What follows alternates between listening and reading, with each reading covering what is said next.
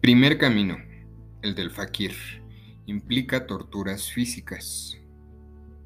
Segundo camino, el del monje.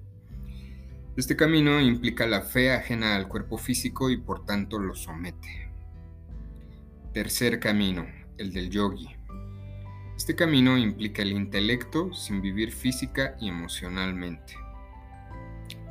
Estos tres caminos, todos tienen como punto común que comparten un cambio de vida total, un renunciamiento a todo lo que es de este mundo.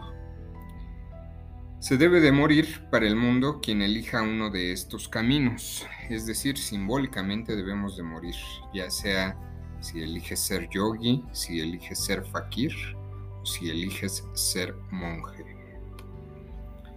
El cuarto camino. No exige retirarse del mundo ni abandonar el mundo.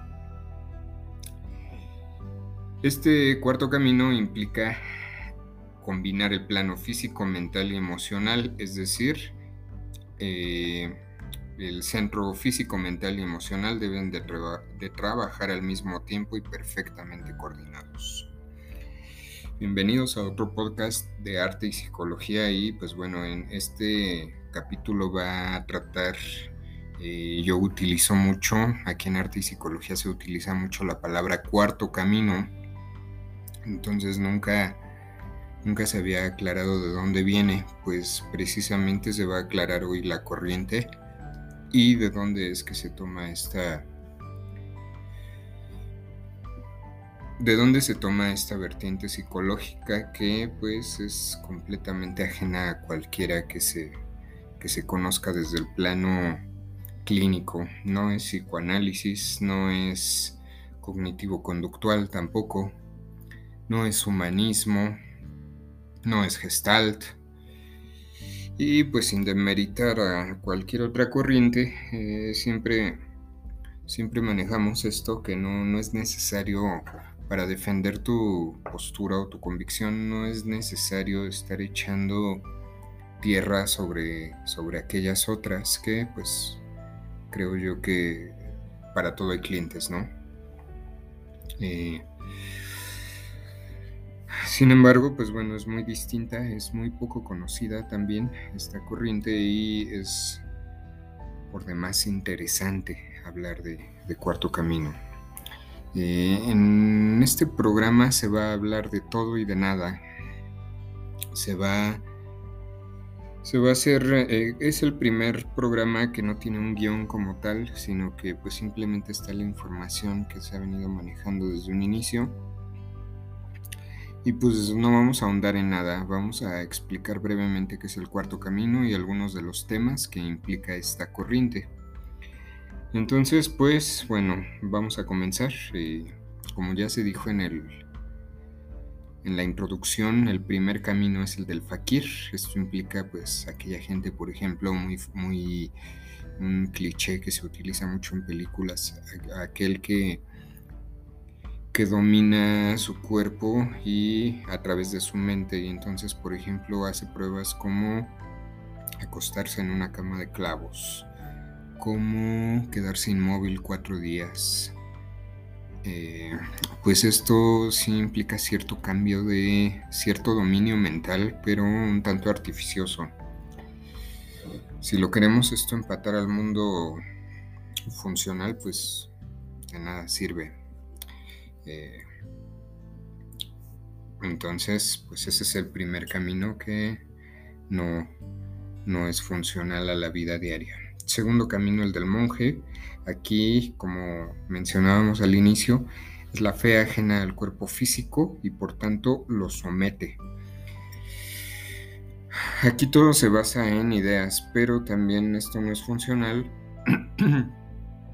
porque un monje tiene que ir a recluirse a un convento o tiene que ir a recluirse al monte tibetano. Entonces, pues tiene que modificar todo su mundo externo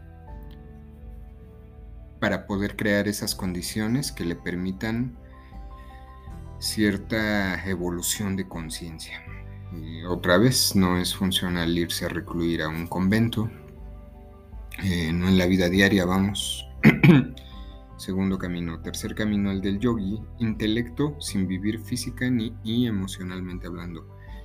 Pues aquí se, se vive a través de ideas metafísicas, se, se busca no sentir también, pero al mismo tiempo hay que modificar el mundo externo para evolucionar en el mundo interno, es decir, para evolucionar la conciencia, tampoco es funcional.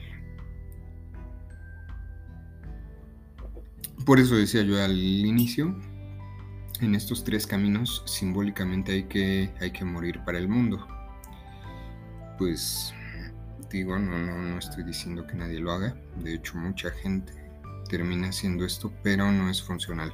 Eh, aquí va un paréntesis porque yo juzgo mucho la meditación. La meditación desde el punto de vista que la gente lo hace, estar estar sentado en flor de loto dos horas con tranquilidad en mi propio mundo interno, eh, no es esto práctico. Dígame si cuando hay algún problema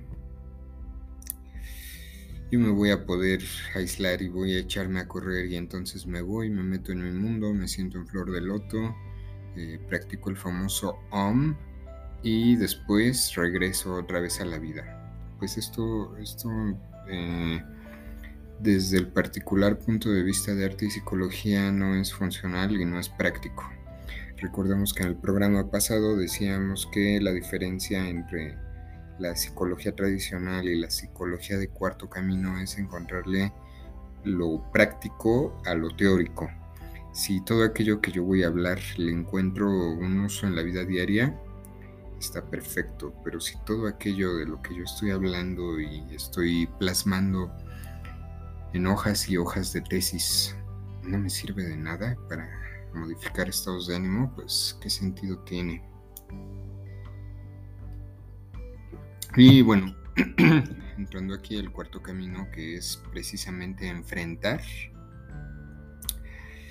todas esas condiciones adversas de la vida diaria. Eh, aquí no implica echarse a correr, aquí no implica esconderse, esto no implica modificar el mundo externo, sino por el contrario, aquí lo que se va a modificar es mi pensamiento, mis emociones, mi percepción de esas emociones, con el fin de cambiar desde adentro. Si yo voy a querer cambiar todo mi escenario, es decir, todo mi contexto, quizá en casa lo pueda hacer, pero por cierto, quizá lo pueda hacer si ya soy,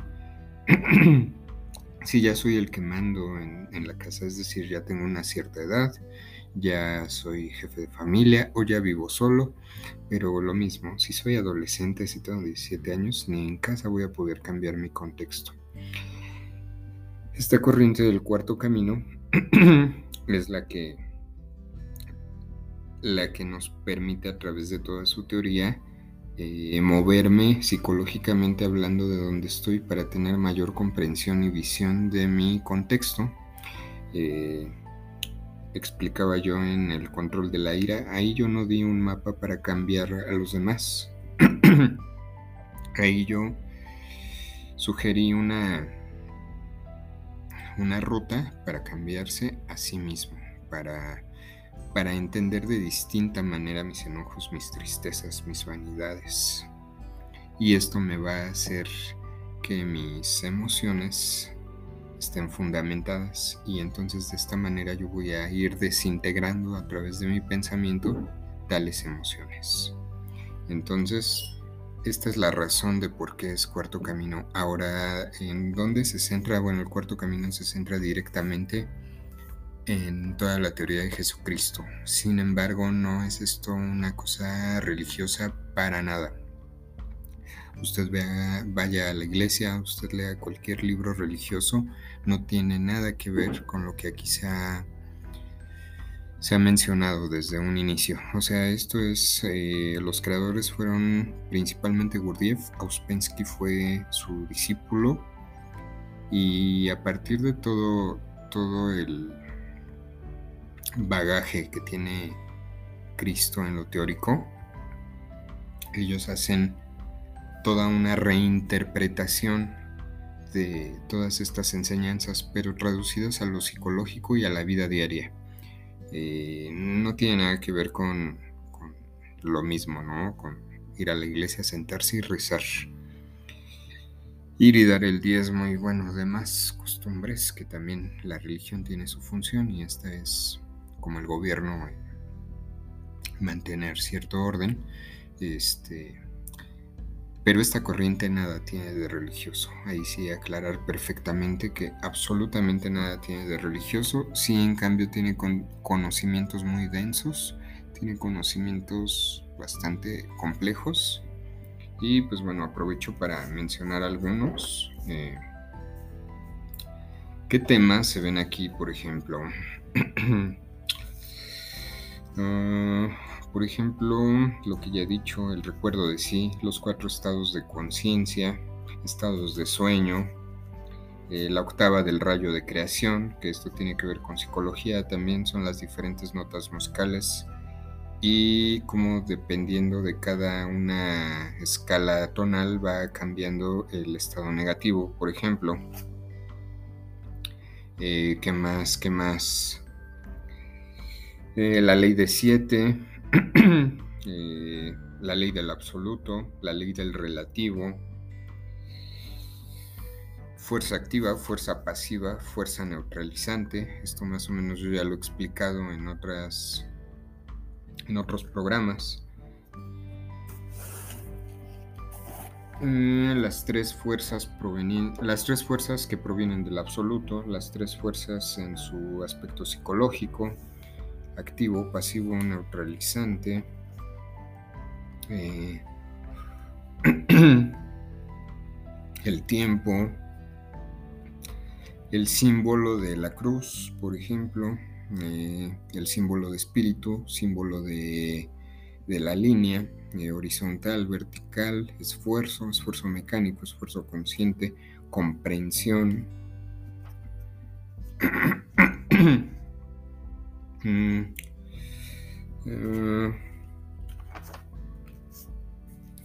el centro intelectual. Y pues bueno, mire, para ya no continuar con, eh, con toda esta, con todos estos conceptos así dichos al azar, voy a elegir alguna frase de cuarto camino y la voy a leer directamente con el fin de pues de que se interese en esta en esta corriente. Vamos a ver. Ah, a ver ahí, ahí va escogí creo que esto es muy fácil de entender. El trabajo sobre sí mismo esto es a lo que llamamos el psicotransformismo. En el hombre común las impresiones quedan indigestas la vida entra como impresiones DO 48 la vida debe ser transformada. La realidad de cada persona son, sus impresiones. La persona que usted ve sentada con un traje azul cree que es real, pero lo real son las impresiones que tiene de ella. Trabajar de sí es trabajar sobre las impresiones. Nadie puede transformar la vida externa, pero sí sus impresiones. Esto es el primer choque consciente. ¿A qué se refiere con cambiar las impresiones? Con lo que yo iniciaba el programa, no se puede cambiar el mundo de afuera, no se puede modificar el, contexto, pero sí en cambio la manera en que yo voy a digerir eso que, que va a entrar por mis sentidos principalmente. Ah, el no enojarse es una muestra el no enojarse, repito, el no enojarse, no el reprimir el enojo, eso hace daño y pues termina causando enfermedades. No, el no enojo es una muestra de conciencia. ¿Por qué? Porque eso implica que yo pude digerir esa realidad externa.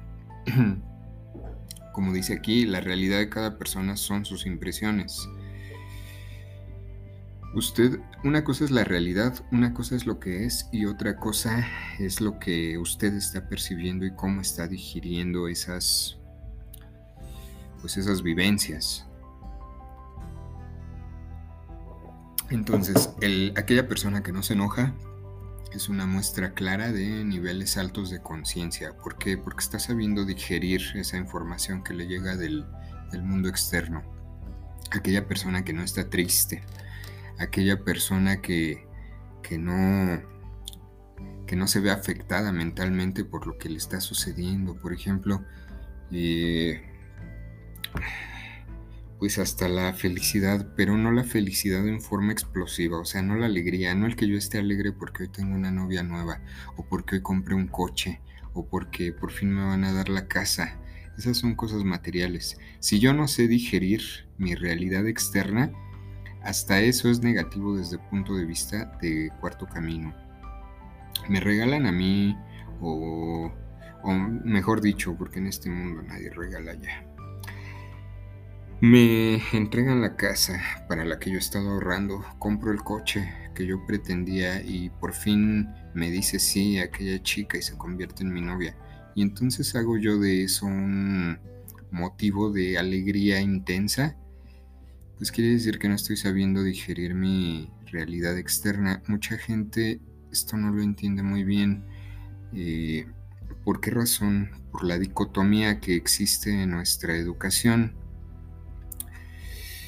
Tal pareciera que tristeza, enojo son malos y alegría y felicidad son buenos. No es necesariamente así. Desde el punto de vista de cuarto camino, tanto alegría y felicidad explosiva como enojo y tristeza son negativos. Y aquí le va el porqué. En el ejemplo que acabo de poner, el coche, la casa y la novia. Si yo estoy así alegre que hasta veo corazones en las nubes y encuentro melodiosos el cantar de los pájaros en las mañanas debido a estas condiciones externas, debido al coche, la novia y la casa, significa que no estoy sabiendo yo asimilar esa realidad externa y por conclusión muy fácil, eh, esto me va a significar que si alguna de estas tres las pierdo, me voy a ir del otro lado en automático. Aquí es donde está la importancia de, eh, pues de trabajar sobre, sobre mis impresiones.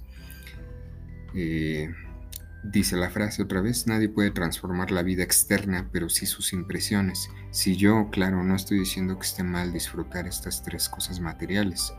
Si yo lo, lo asimilo con toda tranquilidad, si un día se me acaba esto, pues tampoco se me acaba el mundo.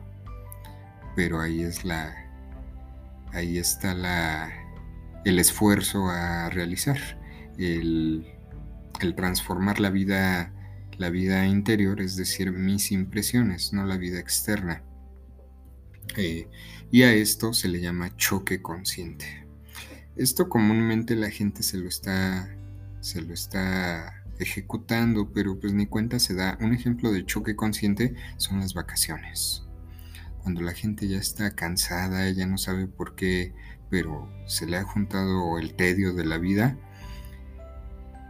y se va de vacaciones, esto es un choque consciente y es una manera, pues, afines, otra vez, afines de sociedad, es una, un buen método de cambiar el estado de ánimo o el estado interno de una persona. Sin embargo, desde el punto de vista de alguien que quiere o pretende ser evolucionado en conciencia, pues no, no, no, no son las vacaciones un buen método porque aquí estoy cambiando mi contexto exterior, no estoy cambiando nada de mí.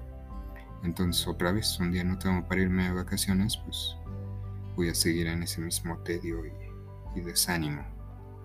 Entonces, bueno, aquí uno de los temas que pues de hecho ya, ya se han dado en, la, en podcast pasados eh, sobre el choque consciente y sobre las impresiones. Eh, mencioné yo algo ahí leído. La vida entra como Impresiones Do 48. La vida debe ser transformada. Estos son argumentos demasiado teóricos. son conocimientos muy densos que pues esto eh, lo evito a través de a través del podcast. ¿Por qué razón? Porque no se, no se va a entender. Eh, para esto solo necesito cuando es un proceso terapéutico explicar y dar material de apoyo, dar lectura eh, mediante gráficas. Necesito también ayudarme por ahí de, de ciertos ejemplos que pues eh, hay que verbalizarlos, pero también material didáctico, en fin. Sin embargo, bueno, es, es bastante, bastante más teórico todavía de lo que yo aquí aterrizo. Esto pues se busca que se entienda lo más sencillo posible. Eh, otra vez aquí, una vez más, a ver, otra frase para que se dé cuenta y tiene que ver esto con las impresiones. Dice, consideramos nuestras reacciones hacia una persona como si fuera ella. Todo lo que oímos o vemos es para cada persona sus reacciones a sus impresiones. No se puede transformar la vida, pero sí la manera de encarar la vida. El primer choque consciente implica la no identificación y la no consideración. Eh, ya, ya hablé de, lo que es identificación, de lo que es la, de lo que es la identificación y la consideración. Y pues bueno, si, si tiene duda, váyase directo al, al programa de identificación y de consideración. Este es el primer choque consciente. Eh, y pues bueno, en la frase que acabo de leer, ahí está claro, mejor explicado, creo que no puede, no puede estar. Consideramos nuestras reacciones hacia una persona como si fuera ella. Eh, mencionaba yo en el enojo que una de las cláusulas para, para la no expresión es que es acusatorio. Cuando usted le hace enojar a alguien, cuando usted está triste por alguien, considera que esa persona es la que, la que le, otorgó esa tristeza o ese enojo, como si estos fueran objetos físicos. Y sin embargo no es así. En realidad ese enojo está en usted o esa tristeza está en usted. Simplemente eh, aquella persona la está utilizando como pretexto para enojarse o para entristecerse, pero nada tiene que ver con esta persona. Eh, simplemente son sus propias reacciones hacia esa persona. Eh, dice ahí en lo, que, en lo que dije también, son reacciones a sus propias impresiones. No, en realidad no es que el mundo externo contenga nada de esto. Eh, y pues bueno.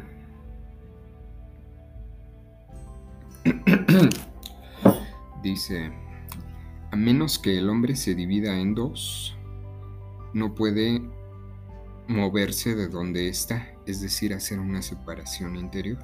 Y aquí esto tiene que ver con el recuerdo de sí. Mediante varias técnicas que yo he mencionado, una es la, identificación, otra es la consideración. Al darse cuenta de todo esto, va usted generando técnicas y va usted generando métodos para hacer esta separación entre uno y otro.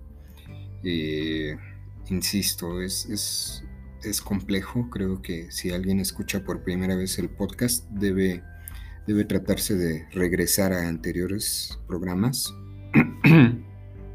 porque de pronto es el, el, riesgo de este conocimiento. Si no se va edificando, pues se cae todo. No, no se entiende. Entonces, pues en este, en este episodio, pues lo he dedicado en general a, hablar de todo y de nada, como decía yo.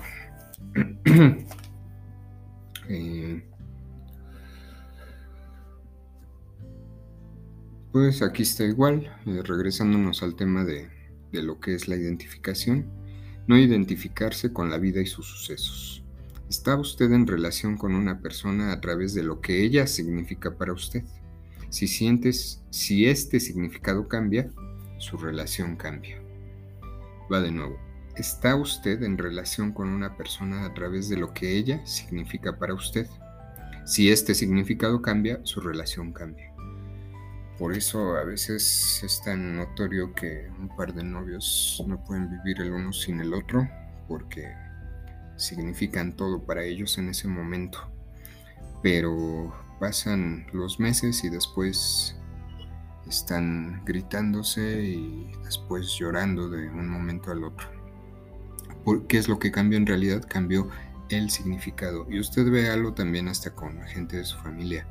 Si, si su papá, su mamá, eh, sus hijos de pronto tienen un significado bello, un significado de amor, de lealtad, eh, no sé. Y esto no significa que lo piense usted literalmente así. Simplemente ese significado puede estar de forma sutil en su cabeza. Hay significado bueno, va a haber una buena relación, pero hay significado negativo, va a haber una negativa relación. Y hay significado nulo, no hay relación. Usted piense si, no sé, su, su vecino que vive a cinco calles tiene un significado para usted, probablemente ni lo conozca, entonces no hay significado y no hay relación. Pues bueno, hemos llegado al final de, otro podcast. Espero que queden despejadas las dudas de por qué es cuarto camino. Insisto, pues se aborda el tema de manera muy específica y muy concreta con el fin de no estar confundiendo, eh, porque pues no tengo el apoyo necesario en el podcast.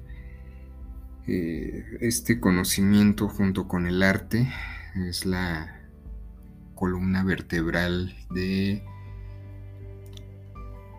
la corriente con la que se trabaja en consultorio y pues es solo en consultorio donde, insisto, se aborda más este tema y se fundamenta con material de trabajo, con gráficos, con material didáctico en momento de, de la terapia y pues a su vez se, apoya en arte también, ya sea desde el punto de vista de espectador o de realizador.